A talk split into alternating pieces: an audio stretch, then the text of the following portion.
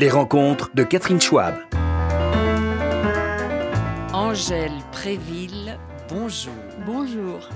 Ravi de vous recevoir. Vous avez un nom qui n'est pas forcément si connu. Angèle, euh, on connaît Angèle, mais Angèle Préville, la sénatrice du Lot, elle, elle est moins connue qu'Angèle. Néanmoins, vous avez euh, vraiment réalisé un travail avec des conséquences presque aussi importantes que celles d'Angèle.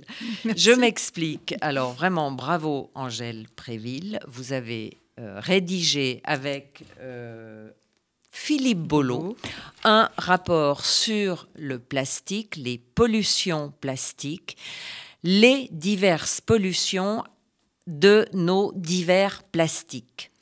C'est un travail euh, vraiment remarquable. Comme journaliste, je peux vous dire que j'ai été impressionnée par euh, toute l'enquête que vous avez faite, les questions que vous posez, qui sont les bonnes questions. C'est accablant. On s'aperçoit Mhm. que on avait vaguement entendu que le plastique a 400 ans d'âge, de durée, c'est-à-dire que il se dégrade quasiment jamais. Mais là, euh, on découvre beaucoup plus de choses sur Mhm. la pollution plastique. Cette euh, matière merveilleuse et en même temps diabolique, toxique, euh, catastrophique. Aujourd'hui, c'est vraiment très très grave. Mm. Donc, euh, avant de parler de vous, on va dire deux mots sur euh, la conclusion de ce rapport qui euh, évoque donc un- une négligence et une absence de prise de conscience de cette pollution plastique qui a duré pendant 50 ans, 60 ans. Ouais. Alors, comment, euh, qu'est-ce qui vous a choqué, vous, en premier, quand vous vous êtes plongé dans cette enquête, euh, Angèle Préville? Alors, tout d'abord, c'est une, une mission que j'ai voulu. C'est-à-dire que moi, j'ai découvert la pollution plastique en 2017, quand j'ai pris une petite semaine de vacances pendant ma campagne des élections sénatoriales, en allant euh, à la dune du Pilat. Et je ramasse, euh, il faisait très chaud, je voulais ramasser avec mes petits-enfants des coquillages. Et c'est là que je trouve les premiers granulés de plastique industriel. Et je me demande ce que c'est. Et dès que j'en vois un, j'en vois plein. Et j'en ramasse et je me dis, mais il y a un gros problème. Et comme j'ai été professeur de physique-chimie et que j'ai sensibilisé mes élèves à toutes les pollutions en leur faisant faire des recherches, et que j'avais accès euh, tous les ans avec mes petits cinquièmes sur la pollution de l'eau, sur les fameux gyres qu'il y a dans les Mhm. océans, Les courants les courants se- Tourbillonnants. voilà, tourbillonnants, où se concentre euh, la pollution plastique qui vient de, de- du, du monde entier, enfin de, de- Oui. de, tout, euh, de tous les continents. et qu'on appelle le septième continent, qui voilà, fait et qui n'est pas un continent. de kilomètres C'est ça. carrés. qui est un continent par sa superficie, mais qui est en fait une soupe de plastique, hein, avec beaucoup de microplastiques, justement. Et pour moi, les- la pollution plastique était, c'était naïf, mais la pollution plastique était là. Et quand je découvre ça, je me dis, mais non, en fait, mais comment tu as pu croire que ça n'était que là? Mhm. et ça commence déjà ici. Et en plus, sur les granulés de plastique industriel, c'est dommage, je vous en ai pas porté, mais c'est des petits, des, petits, Des des, des boules. petites choses très, très régulières. C'est pas des boules, hein, c'est des petits, des petites choses un peu plates. Il y en a de toutes les formes, en fait. hein. Oui, un peu transparent, donc on voit bien que c'est du plastique. Et euh, je, je- voilà, je, c'est la découverte et je suis, euh, c'est la sidération et je me dis mais c'est pas possible. Et dès qu'on commence à regarder dans le sable, vous le ferez, euh, bah, euh, tout Oui, un chacun désormais. à- à désormais sur une plage, c'est là que je découvre aussi des morceaux beaucoup plus petits qu'on a de la peine à saisir avec les doigts. Et on voit bien que c'est du plastique parce que ça a des couleurs euh, chatoyantes, hein, euh, des couleurs euh, rose fuchsia, euh, turquoise bien pimpant. Et on voit que c'est du plastique. Et je me suis dit, mais là, et, et- et là, c'est un choc pour moi. Mhm. Et je me dis, euh, et j'ai continué, quand j'ai continué ma campagne des sénatoriales, comme j'avais ramassé, je, je suis venue avec un petit bocal et tous mes élus, parce que les sénateurs sont élus par les maires, je leur ai dit voilà, si je viens au Sénat, si je suis élu au Sénat, moi je fais un travail là-dessus, parce que là, il y a quelque chose à faire. Après, j'étais prof de physique-chimie, donc euh, je savais déjà certaines, beaucoup de choses concernant le plastique. Donc c'est au départ la fragmentation et la fragmentation qu'on voit déjà sur les plages qui m'interpelle. Et puis après, en creusant, bien sûr, c'est tous les additifs qui sont contenus, qui sont relargués tout au long de- des cycles de vie des plastiques et qui pose problème parce qu'il y a des perturbateurs endocriniens. Oui, et donc, euh, pour revenir à ce que vous aviez, euh, à, votre métier d'avant. Voilà, c'est ça. Et, c'est donc, que je demande, dans le cadre de mon groupe politique, un débat au Sénat sur la pollution plastique. Donc, on peut demander un débat, donc c'est inscrit à l'agenda, donc chaque groupe politique va avoir des questions à poser au ministre qui vient. Le débat a du succès. Le président de ma commission, euh, a qui n'est pas de mon bord politique, a trouvé que c'était très intéressant. Et donc, comme je suis à l'OPEX, l'Office parlementaire d'évaluation des choix scientifiques et technologiques, je demande à faire un travail là-dessus. Et on me dit, il faut faire une saisine par la commission pour obtenir une mission. Donc je le fais, je le demande, le président me donne euh, tout de suite l'accord, et donc on est parti sur une mission. Le député Philippe Bolo me rejoint qui ne qui, était pas sensibilisé très fortement à la question. Il va, on, va faire une très bonne équipe tous les deux, alors qu'on n'est pas du même bord politique, découvrir toutes ces choses-là ensemble, avec des centaines d'auditions. On a rencontré euh, plusieurs centaines de personnes tout. Alors, euh, ça va des chercheurs à la Fédération de la plasturgie, à tous les metteurs en marché, à la fois euh, les, euh, les, metteurs en marché des, des, grandes surfaces, les jouets, fédérations du jouet, des textiles, et puis les chercheurs qui travaillent tous ceux qui travaillent sur le sujet, sur l'océan, sur les pollutions plastiques. On a même participé à un workshop avec des, des chercheurs américains qui sont venus au Mans pour rencontrer des chercheurs français sur les microplastiques. Donc on y est allé au Mans, c'était en, quand c'était en décembre, euh, juste avant le confinement, donc et on a pu participer à ça, c'était très intéressant. On a auditionné des ONG, enfin bref, on a fait un panel très très large d'auditions.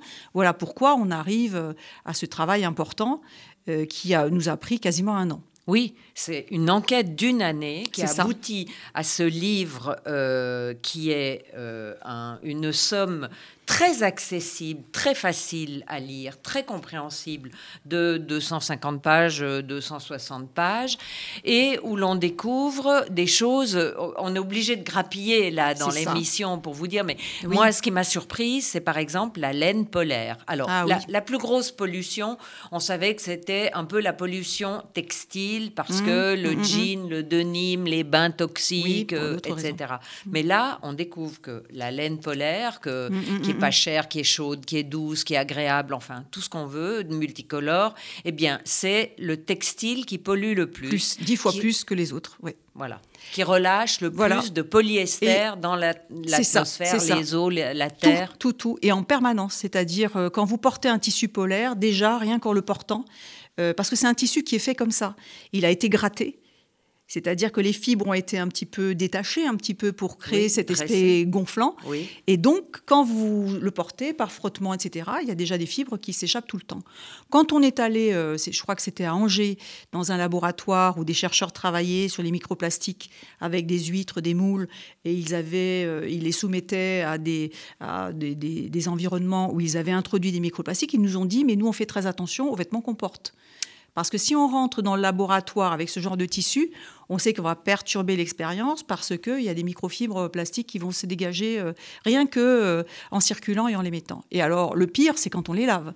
Oui. Parce que c'est des millions de microfibres qui sont relarguées. Et d'ailleurs, tout un chacun peut le vérifier quand on a eu un tissu. Enfin, moi, je n'aime pas ça, j'en ai jamais trop eu. Mais euh, j'ai eu, euh, voilà, j'ai côtoyé des gens qui en avaient. les enfants, euh, c'est ça. Forcément, c'est ce que vous achetez aux enfants, les sûr. laines polaires. Les, Et on voit qu'au fur et à mesure des lavages, ça diminue, ça, ça perd en, densité de matière.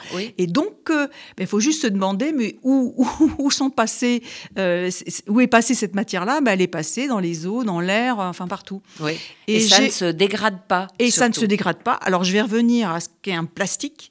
Un plastique, c'est un polymère, c'est-à-dire une macromolécule, mais ce n'est pas que ça.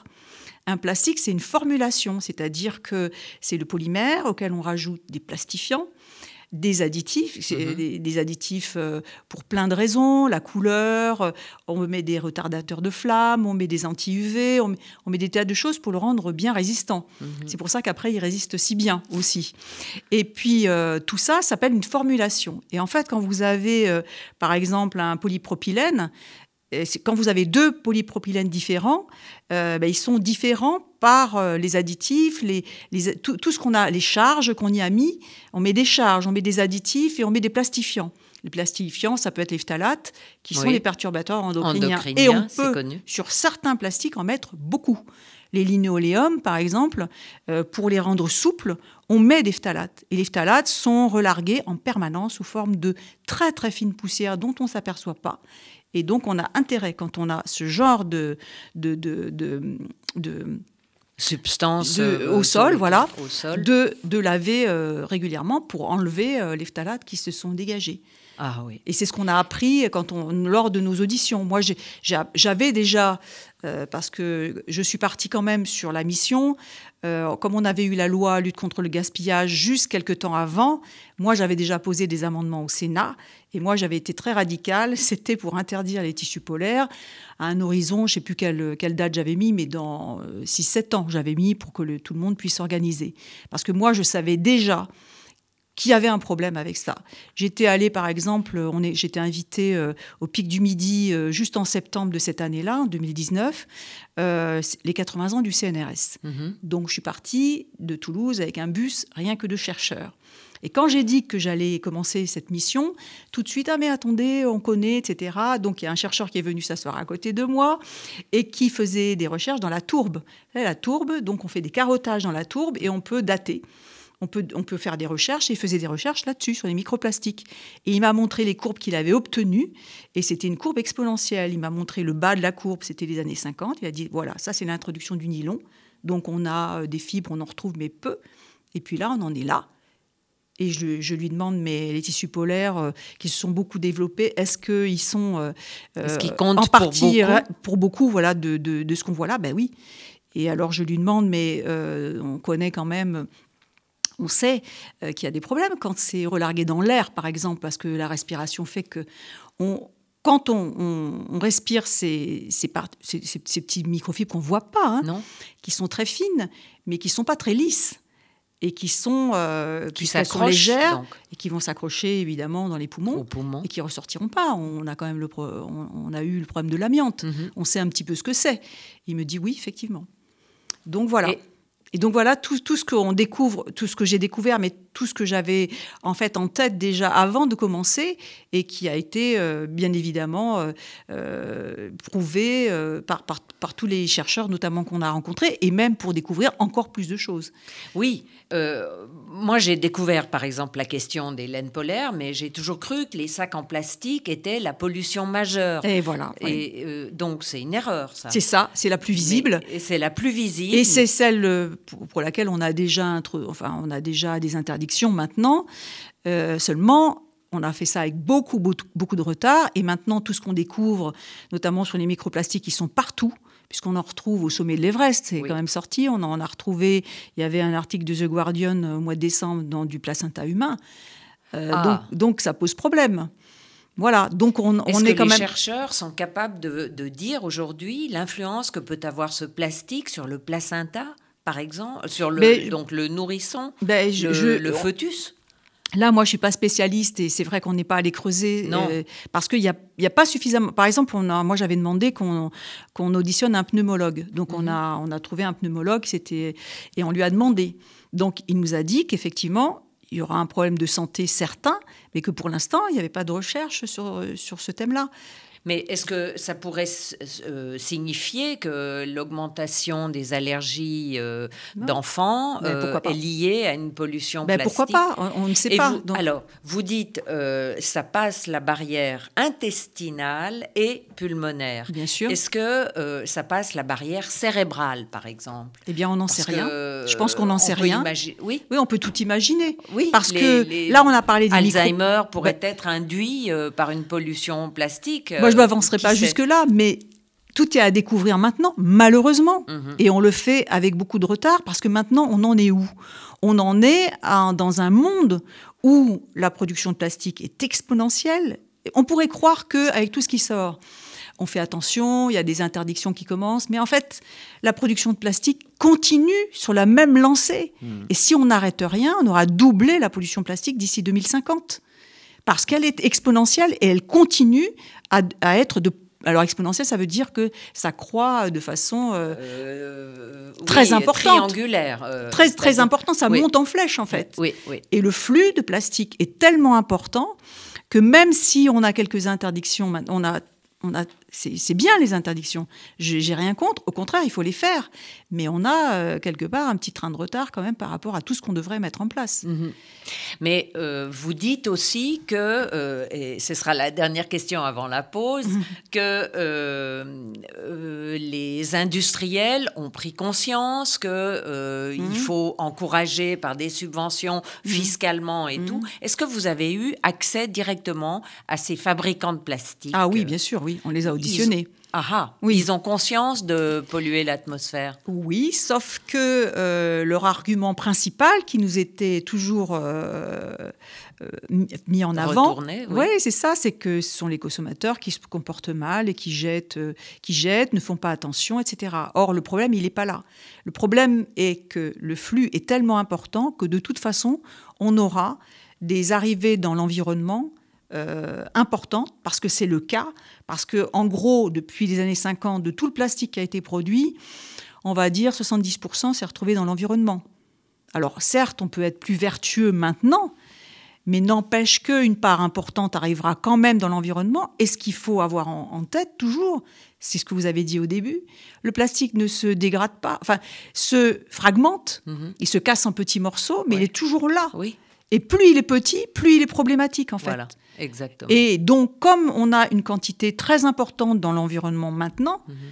euh, tout ce qu'on est en train de rajouter s'accumule et, crée de, voilà, un, problème euh, majeur, c'est-à-dire que ben, on commence à, à, voir les limites de, de, de, tout ce qu'on fait parce que ça nous revient en boomerang euh, au niveau santé, au niveau environnement. Voilà. Exactement. Alors, on fait une petite pause, 30, enfin, quelques minutes, et on revient.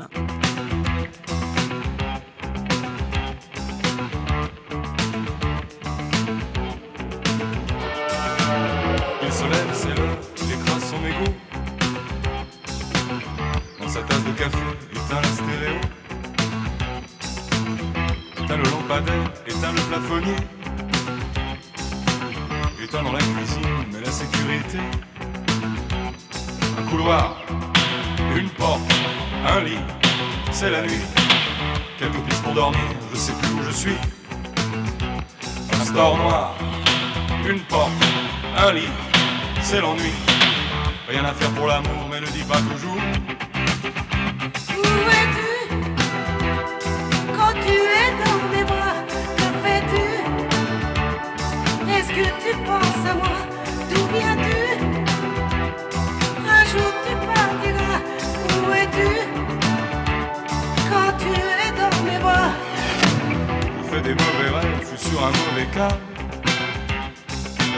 Dans la paranoïa, pas de marchand de sable.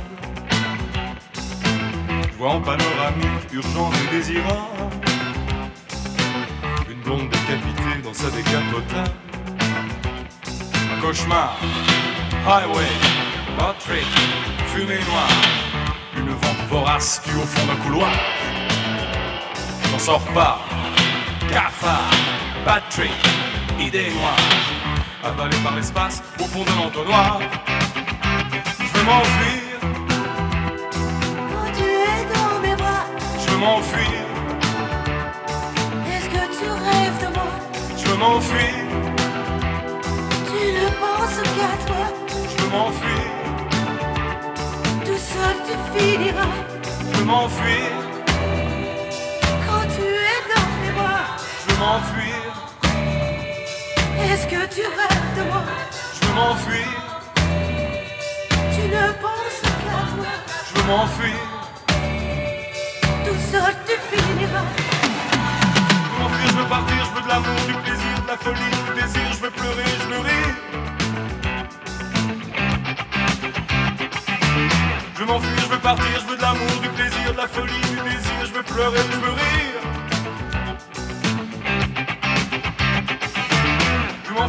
Je veux de l'amour, du plaisir, de la folie, du désir, je veux pleurer, je veux rire.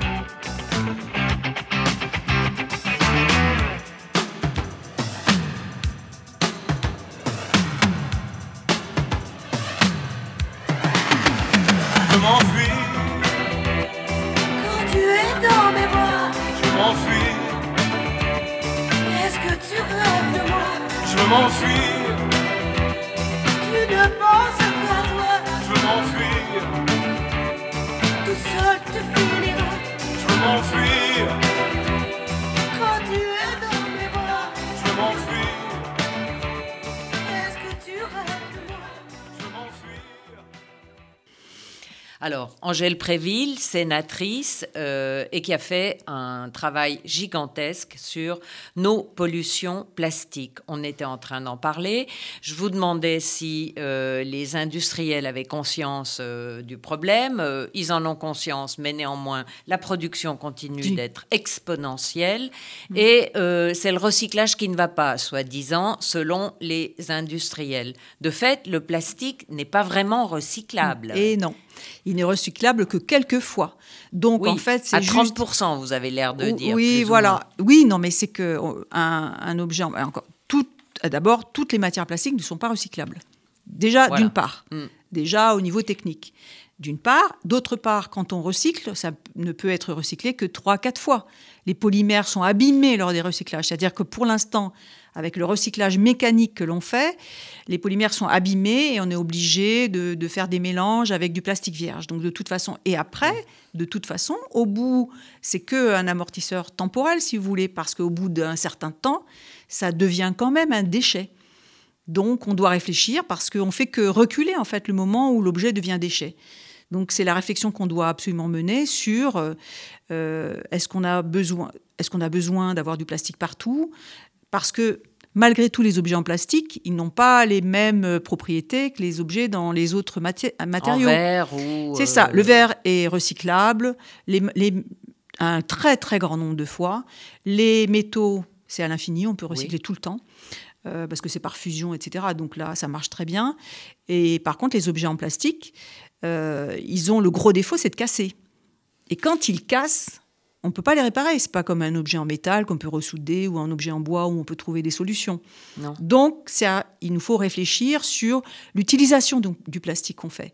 À la fois pour les objets qui ne sont pas à usage unique, et qui doivent durer, et aussi, bien évidemment, alors là, pour les objets à usage unique, il faut trouver des solutions, mais il faut abandonner ça. Et là, je crois qu'il y a une loi qui est mise en place déjà à Oui. partir de cette année et qui va interdire beaucoup plus que les pailles et les cotons-tiges. Oui, oui. À partir de là, Les deux, c'est c'est 2021, déjà, c'est déjà, oui, pour les couverts, par exemple. Alors, les couverts, les assiettes, assiettes. les, les petits gobelets, etc. Oui, ça Sauf fait- que c'est déjà détourné par les industriels. Si vous allez dans un magasin, vous prenez une poche de couverts en plastique soi-disant jetable, c'est plus marqué jetable, c'est marqué réutilisable dessus. Ah, effectivement, hein, on peut les laver, on peut les réutiliser. Donc mais la déjà plupart du temps, les gens les jettent. c'est ça, c'est Oui. ça.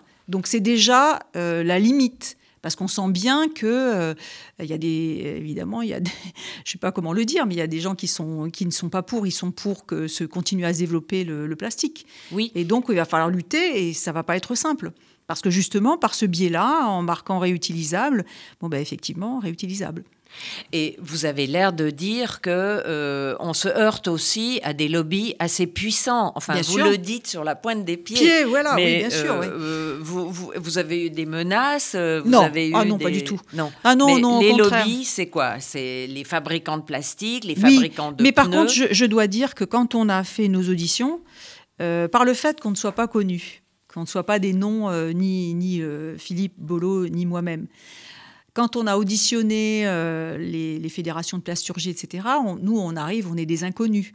Donc, euh, on- n'est on pas euh, considérés de la même façon. C'est-à-dire que quelque part, euh, les gens qu'on a auditionnés avaient l'impression qu'on pouvait tout nous apprendre, tout nous apprendre, et qu'ils avaient à nous dire des choses sans mesurer, et notamment, euh, il y a eu un moment, euh, parce que j'avais introduit dans la loi, euh, notamment sur la plasturgie, sur le, parce que je voulais qu'on encadre le transport des granulés de plastique vierge, les personnes que j'avais en face de moi n'ont pas du tout réalisé que c'est moi qui avais déposé l'amendement. Ils étaient en train de me dire, attention, il y a des choses qui vont se mettre en place, et je les ai regardés, parce que je suis franche, j'ai dit, mais oui, c'est moi qui ai déposé l'amendement, et il a Aïe. été voté au Sénat. Mais après, il a été défait à l'Assemblée nationale. Donc, voilà. Et pour des raisons économiques, sans doute. Oui, voilà, c'est ça. Oui. Parce que ça, c'est un coût. Hein, de, oui, de- c'est de- une filière complète. C'est ça, c'est euh, ça. un Donc, euh, c'est des coûts supplémentaires. Si on veut, alors moi, c'était l'encadrement de ces fameux granulés de plastique, euh, parce que quand, quand ils sont transportés, ils sont transportés dans des camions citernes, enfin, pas que, hein, mais bon, aussi. Donc, on prend des gros tuyaux pour les charger comme du lait, en fait. Mhm. hein. Et puis, euh, il y a des pertes tout le temps. Et les pertes, elles sont juste euh, au jet d'eau euh, poussées dans les fossés. Ah Et oui. c'est pour ça que. Et puis, Mais- il y a des accidents. Et quand il y a des accidents, moi, j'ai vu des photos d'accidents de ce genre de camions qui transportent les granulés de plastique vierge, ceux avec lesquels on fait tous les objets après. Euh, ben, ça fait comme de la neige sur la route. Et puis, euh, c'est jamais récupéré, bien évidemment, parce que ça, les on, on, on va pas les laver. Pour les- ça, ça coûte rien, tout ça. Donc, c'est remis dans la nature. Donc, ça va dans les fossés, dans les rivières, dans, et puis dans la mer, sur les plages. Voilà. Et Donc, là- et c'est moi, là, je suis intervenue parce que je voudrais qu'on encadre ça Oui. et, et qu'on étiquette que c'est dangereux pour l'environnement, donc on ne fasse pas n'importe quoi avec ça, et que ce ne soit pas transporté n'importe comment, mais avec des, des fûts. Des précautions. oui, hermétiques, oui. et, et qu'on veille à ce que ce ne soit pas répandu. Parce qu'à force comme ça, au fil des années, qu'il y ait des fuites et des pertes, bon, peut-être sur une année, c'est pas grand c'est peut-être pas grand-chose, mais comme tous les ans, il y en a, et, et puisqu'on sur, enfin, puisque c'est pas assez cadré, Mhm. Ça s'accumule dans l'environnement. Mais de fait, ces granulés qui sont soi-disant euh, acheminés pour être recyclés et re... Ah non, ça, c'est pas recyclé, hein, c'est pour fabriquer des objets. Oui, pour être, Oui. euh, Oui. pour prendre naissance Voilà, euh, à ouais. nouveau euh, entre Hum. nos mains, ça, ça n'est qu'une proportion infime, si j'ai bien compris. C'est-à-dire que on récupère ces, ces granulés, c'est quoi? Non, ça, c'est les- 30 Non, ça, les granulés de plastique industriel, c'est la plasturgie. C'est le plastique vierge. Voilà, vierge. Ça, c'est le plastique vierge. Alors, Mhm. après, le plastique Après. recyclé. Oui, Le plastique recyclé, évidemment, c'est bien de faire ça. Sauf que on a des freins. Euh, Il y a le frein technique. Toutes les matières plastiques ne se recyclent pas. Il n'y a pas des filières pour tous les plastiques, d'une part. Alors, le mieux, c'est les bouteilles en plastique d'eau. Parce Oui. que là, il y a une filière et là, ça, ça fonctionne très bien. Et ce qui est terrible, j'ouvre une parenthèse, Oui. c'est qu'il y a des bouteilles d'eau qui sont faites pour refaire de la laine polaire. C'est ça. hein. C'est juste le paradoxe, la ça. laine polaire qui pollue encore plus, C'est ça. qui crée des nanoplastiques, euh, des microplastiques, des nanoparticules. microfibres. Des Et les mi- microfibres, c'est terrible, effectivement. Donc, euh, la laine polaire, bien évidemment, euh, c'est la fausse bonne idée. Mais en, en vous écoutant, donc ces recyclages sont extrêmement limités. Ils sont limités. Et oui. euh, Et- moi, et- ce que j'ai lu, oui. c'est qu'il y a une mafia du recyclage aussi, qui touche des subventions de la part de l'État et qui, en réalité, exporte nos déchets, y compris les plastiques, Oui, alors ça, sans les recycler du tout. Oui, alors c'est avez- vrai qu'il y a eu des pratiques qui maintenant sont un petit peu plus réglementées, d'abord parce que certains pays on, on refuse hein, de, de- de prendre nos Oui, déchets. la Chine a arrêté C'est d'accepter ça, et nos puis déchets. après, au fur et à mesure, d'autres pays aussi. Euh, mais c'est vrai qu'une partie de nos déchets sont exportés, et c'est un scandale, parce que c'est c'est quand même, là, il faut qu'on soit responsable et qu'on gère nos, nos déchets. Surtout que pour ces pays-là, on envoyait les déchets problématiques. Ouais. C'est-à-dire pas ceux, pas les bouteilles, parce que dans les centres de tri, euh, on met de côté les bouteilles, parce que ça, c'est la matière première. Non, puis ça a une valeur. Ah. Ça a une valeur parce que c'est recyclé en bouteille. Mm. C'est du plastique clair, c'est du plastique euh, euh, de grade alimentaire. Et donc, ça peut revenir dans la boucle. Alors, c'est vrai que pour d'autres matières plastiques, c'est du décyclage, c'est-à-dire qu'on va vers d'autres matières qui sont, qui sont de moins bonne qualité. Mhm. Et on a aussi, comme vous avez dit, cette histoire de, des déchets qui s'en vont. Euh, là, il faudra quand même que, que, tout- enfin, que les uns et les autres, on regarde les choses en face, qu'on ne peut pas continuer à envoyer des déchets Mais- problématiques dans d'autres pays qui eux-mêmes n'ont pas les infrastructures pour le faire. C'est ce que vous dites et que c'est la raison pour laquelle on Mhm. va avoir une pollution qui va euh, Ah ben, aller en, explosant. C'est ça, c'est du ça. fait que, bien sûr, oui. euh, qu'est-ce qu'il y a? La Thaïlande, la Chine, Oui, l'Indonésie, le Vietnam, ça, euh, les Philippines, Voilà. qui ne sont absolument pas équipés pour Mhm. recycler les déchets qu'on leur envoie. Oui, qui sont Et- en plus pas les déchets de très bonne qualité. Oui. Après, en parlant du recyclage, il y a euh, ce qu'on appelle les, les matières héritées. C'est-à-dire que, par exemple, une fenêtre en PVC a quelques années, elle contenait du plomb. Mais maintenant, le, le- le- cet additif, le plomb, est interdit. Donc, quand vous récupérez une vieille euh, huisserie euh, qui contient du plomb, bah, vous n'allez pas pouvoir la recycler pour refaire des fenêtres à cause de ça. Hmm. Donc, comme la- et c'est normal, La loi évolue tout le temps pour Oui. interdire au fur et à mesure les matières, parce qu'on découvre au fur et à mesure que certains additifs posent problème au niveau santé, notamment. Donc voilà, c'est encore un frein au recyclage. Et puis, dernière chose, euh, le, le pétrole étant si peu cher, Oui. les granulés de plastique vierge sont toujours bien plus intéressants, euh, c'est-à-dire bien moins chers que la matière recyclée. Euh, on va faire une petite pause. Angèle Préville, euh, que je- euh, qui est l'auteur d'un rapport absolument explosif, et on revient.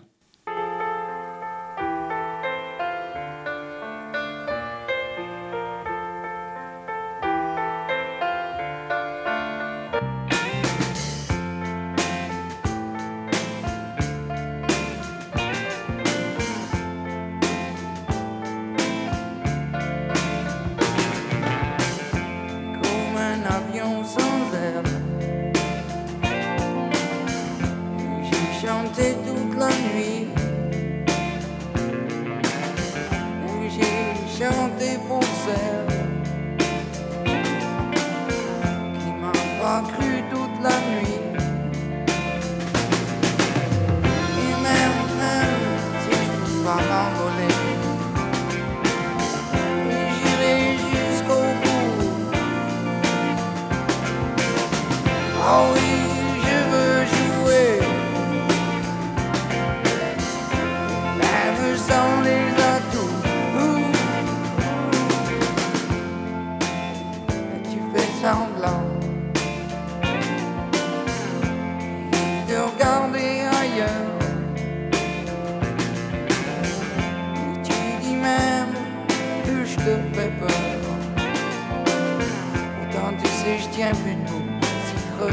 Danseur Oh il fait lourd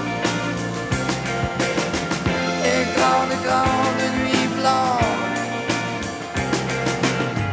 Et grande grande nuit d'orage. Le tonnerre tombe Mais y a pas d'éclair. Écoute, écoute la voix du vent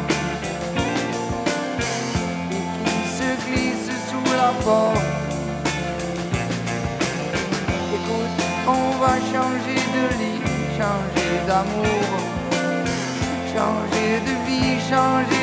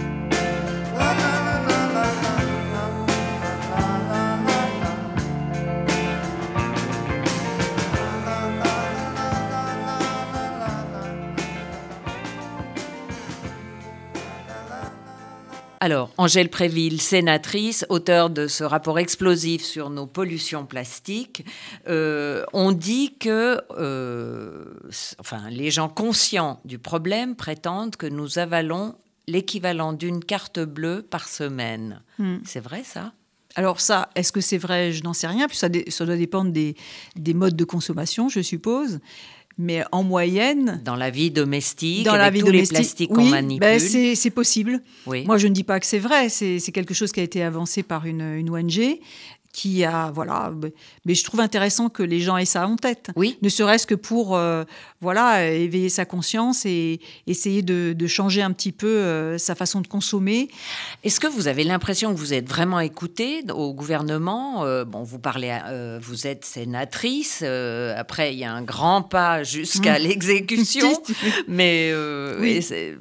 Il y, a, il y a une sensibilité qui augmente quand même. Vous avez une vu le cas sensibilité de Nicolas Hulot, le Oui. pauvre, euh, Ben, qui c'est a vraiment ça, pas eu. ouais, ouais. Bon. Oui, il y a une sensibilité qui augmente, mais euh, quand on intervient, euh, il y a, on n'est pas toujours. euh, enfin, ils nous écoutent, c'est vrai, mais après, les mesures ne suivent pas forcément, puisque vous savez qu'il y a des tiraillements, il y a le côté économique, etc. Donc euh, Après, c'est, nous, on a un rôle d'alerte. Quand moi, je suis dans l'opposition, euh, donc euh, mon rôle d'alerte, c'est de, de mettre le problème sur la table le plus souvent possible Oui. pour qu'on en parle et qu'on fasse euh, évoluer. Et justement à ce propos-là, moi, je, vous savez que les parlementaires, on peut faire des propositions de loi. Donc moi, j'ai fait une petite proposition de loi pour réduire la pollution plastique qui, va, qui a été acceptée par mon groupe politique et qui est à l'agenda du Sénat pour le 11 mars. Pour le 11 mars. Voilà, Donc, le il 11 faut mars. qu'on s'appelle le 12 mars pour ça. que vous me disiez si elle a été acceptée. Voilà. On fera euh, quelque chose sur Internet, sur RCJ, pour vous dire. Euh, pour euh, justement, vous parlez d'organisations non gouvernementales. Est-ce que le VVF, par exemple, euh, a du pouvoir quand si le VVF annonce que vraiment c'est une pollution majeure qui menace euh, les enfants, les générations montantes et tout Est-ce que ça a un effet, un pouvoir Bien euh, sûr, j'en oui. suis persuadée. C'est bien parce qu'il faut qu'on. La lutte s'organise de, de toutes parts et les, les, organis- enfin, les ONG ont leur rôle à jouer, le, le rôle de lanceur d'alerte.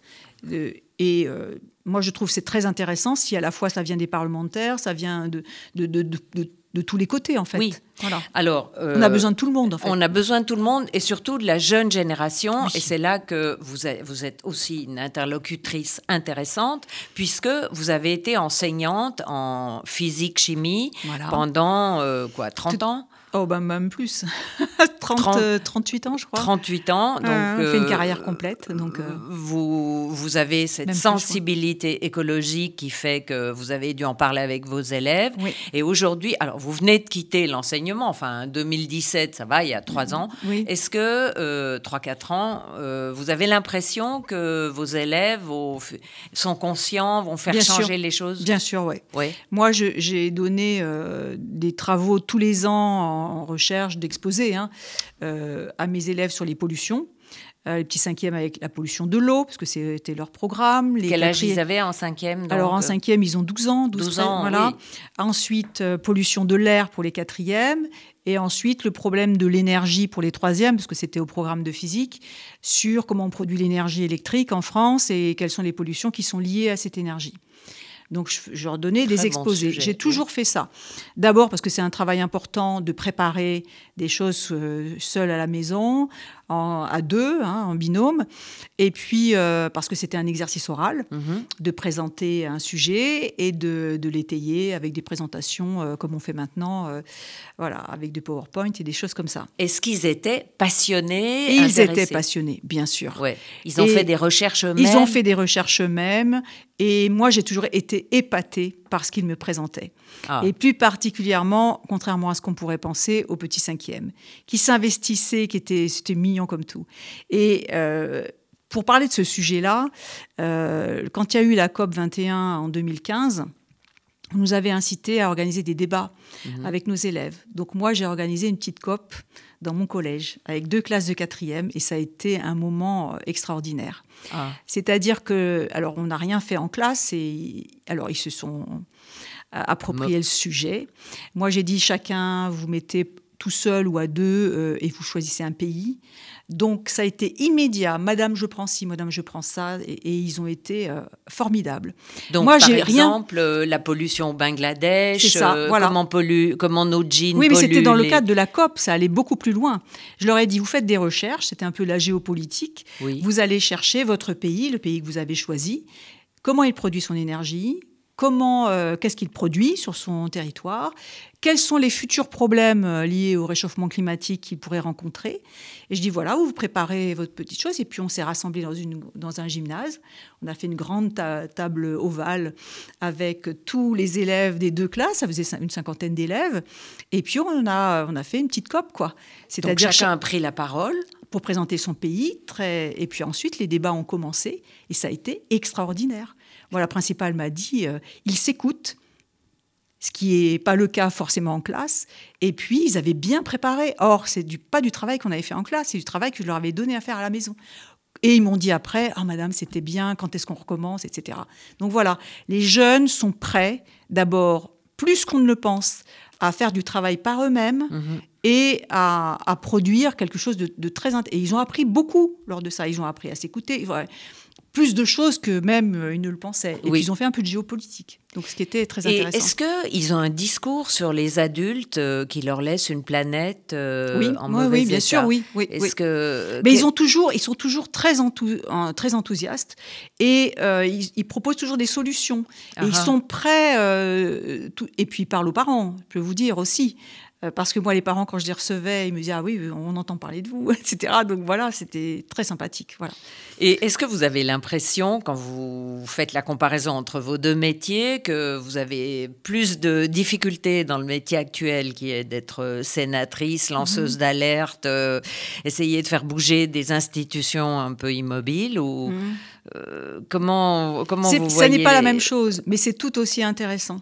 Ouais. C'est-à-dire que le rôle que j'ai pu, pu jouer en tant qu'enseignante, c'était euh, voilà de, de, de permettre aux, aux élèves de, de s'épanouir, de, de devenir autonomes, d'acquérir de l'esprit critique, des savoirs, des savoir-faire, ce qui était très intéressant. Et maintenant, bah, je suis passée sur autre chose où j'essaye d'agir, mais ça m'intéresse de la même façon.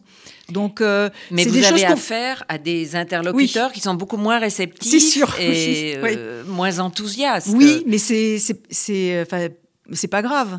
J'ai encore euh, voilà mes convictions, l'envie de, faire bouger les choses. Mhm. Et puis euh, ben voilà, je suis là pour que les choses évoluent et pour rappeler à tout le monde qu'il y a ce problème-là. C'est- Voilà, comme d'autres d'ailleurs, comme Oui. d'autres problèmes. Oui. Et euh, est-ce que ça a changé votre façon de vivre aujourd'hui? Vous êtes sénatrice, vous devez venir à Paris depuis le Lot, prendre un avion, dormir dans un tout, dans une petite chambre avec le couvre-feu ces temps-ci, c'est horrible. Oui, Euh, mais c'est pas grave. C'est pas grave en fait. C'est un choix qu'on a fait. hein. On sait bien que la vie de parlementaire, c'est une vie. Peut-être que les gens ne s'imaginent pas suffisamment ce qu'est la vie de parlementaire. C'est vrai, c'est de venir toutes les semaines. Oui. Donc euh, d'être en voyage tout le temps, d'être. euh, moi, je suis à l'hôtel hein, les trois jours que je passe au Sénat, mardi, mercredi, jeudi. Et puis après, quand je, je rentre dans mon département, je, je suis euh, demandée aussi pour des inaugurations, pour des rencontres avec la, avec la préfecture, etc., surtout en ce moment, avec les, les problèmes sanitaires. Donc c'est une vie à plein temps, et c'est vrai qu'on n'a pas trop le temps de réfléchir, mais c'est une vie qui m'intéresse, c'est une vie euh, très intense. D'abord parce que la vie au Sénat, il se passe des choses dans l'hémicycle, il y a des lois, il y a les, les travaux qu'on mène en parallèle, et c'est pourquoi aussi les parlementaires sont pas toujours dans l'hémicycle, parce qu'ils sont en audition pour Ah. euh, des missions, pour... euh, voilà. Oui, parce que je regarde un peu votre euh, CV, si on peut dire. Vous faites partie de je ne sais pas combien de commissions, mais c'est très cohérent par rapport à vos combats. Les néonicotinoïdes, Mhm. Oui, les c'est ça. phytosanitaires, voilà. la vigne et le vin, je suppose que c'est aussi lié au vin bio et Oui. tout. Euh, la gestion des pandémies aujourd'hui. euh, Mhm. oui, je fais partie de la commission d'enquête, oui. Oui, oui. Et puis Au alors, il y, a, il y a un truc qui m'intéresse beaucoup, c'est la simplification de l'action publique. Oui. Et alors, on a un tout petit Vaste- moment encore pour en parler. programme, oui. mais Oui. euh, là, c'est le, le fameux mammouth bureaucratique qui bloque ça. tout, qui freine tout, oui, que c'est vrai vous qu'on a essayez beaucoup- de rendre plus fluide. C'est ça, on a beaucoup à faire encore. Et la, pandémie a montré également qu'il y a des difficultés aussi pour, euh, pour accéder à certains services de l'État, à cer- certaines subventions, comment savoir, comment faire. C'est très complexe. Ça s'est beaucoup complexifié la vie. D'ailleurs, pour tout le monde, hein, les citoyens comme, comme les entreprises. Ah, ça s'est pas allégé alors? ben, j'ai pas l'impression, non. Et comment vous faites alors pour faire alléger tout ça euh, Comment vous, vous- Eh bien- il faut supprimer des étapes C'est- euh, allez... très compliqué, hein, parce que tailler dans le vif, euh, c'est pas simple non plus. Donc, euh, c'est vrai que. Ça veut dire a eu- supprimer des emplois carrément euh, Ah non, non, non, je pense pas. C'est faire que les chemins soient plus faciles pour aller plus euh, rapide. plus rapide, voilà, pour accéder notamment à des demandes de subventions, quand on, on répond à des appels à projets, parce que ça fonctionne beaucoup et je le déplore, mais enfin c'est comme ça. On répond maintenant, enfin il y a beaucoup d'appels à projets pour plein de plein, de choses différentes et euh, c'est pas toujours facile de, de, de trouver, d'être au courant de tous les appels à projets, notamment quand on est une collectivité territoriale, de savoir à quoi on pourrait avoir droit, etc. Donc voilà, c'est la, la vie d'une manière générale, mais je pense pour les citoyens aussi. Tout est beaucoup plus compliqué qu'avant. Oui. D'une manière Et, générale, voilà. On avait l'impression que le Covid avait justement rendu euh, les choses beaucoup plus palpables et donc que ça allait s'améliorer très vite. Mm, mm, mm, Regardez la vitesse à laquelle on a Ah, autorisé ça- euh, Ah, les c'est sûr. Ah, c'est Bon. sûr. C'est sûr de ce Euh, côté-là. Donc oui. ça- la Oui. preuve qu'on peut. Oui. Ah oui, ben, bien sûr. La preuve. Mais alors, oui. vos appels à projets, par exemple, dans le Lot, euh, si vous souhaitez euh, avoir, euh, je sais pas, un- une maternité, ça Mhm. peut être ça. C'est ça, euh, oui, c'est une école ça. supplémentaire ou Ouais, une garderie voilà. d'enfants. Ah, vous, vous devez passer 15 barrières et ça, vous, vous faites en sorte oui. qu'on n'en passe que 4. Oui, non, mais c'est le, le- le but, ce serait que d'abord que ce soit accessible pour tout le monde, que ce soit pas seulement accessible à des collectivités qui ont les moyens, en fait, c'est-à-dire euh, les moyens avec du secrétariat, etc., pour rechercher les appels à projets. C'est là-dessus qu'il y ait de l'égalité aussi sur les Mhm. territoires, sur l'accès qu'on peut avoir à certaines choses. Parce qu'il y a Comme- des petites villes euh, qui oui, n'existent pas administrativement, quoi. Ben voilà, oui. Tout sûr. simplement parce qu'ils savent pas qu'il y a des moyens de se Bien faire sûr, comprendre, et, qui- entendre. et même c'est coûteux hein, d'avoir euh, euh, des, des personnels qui sont capables de répondre et de faire des et de et de, De suivre, de, de- de constituer des dossiers pour Ouais. répondre à des appels à projets par exemple. Mm, Mm. ouais, je comprends. Euh, je crois que on arrive euh, plus ou moins au bout de notre Mm. entretien. Angèle Préville, euh, c'est passionnant. J'avais d'autres questions à vous poser. Il faudra qu'on se revoie. Et de toute façon, vous avez votre proposition de loi qui va passer au Sénat, donc le 12 mars. Le 11 mars, oui. Le 11 mars. Mars, et le jeudi, Le ouais. 12, on, espère que ce sera oui. Et entre-temps, je pense que vous aurez beaucoup à faire avec vos, vos dossiers sur les Mhm. pollutions plastiques et d'autres. Vraiment d'autres sujets lourds qui Mhm. vous occupent. Euh, vraiment, c'est une dévotion et je suis admirative de, de ce que vous faites. Merci beaucoup, Angèle Préville. Eh ben merci euh, de m'avoir donné la parole et de pouvoir voilà faire en sorte que les choses avancent avec tout le monde voilà. Avec tout le monde, voilà. Merci.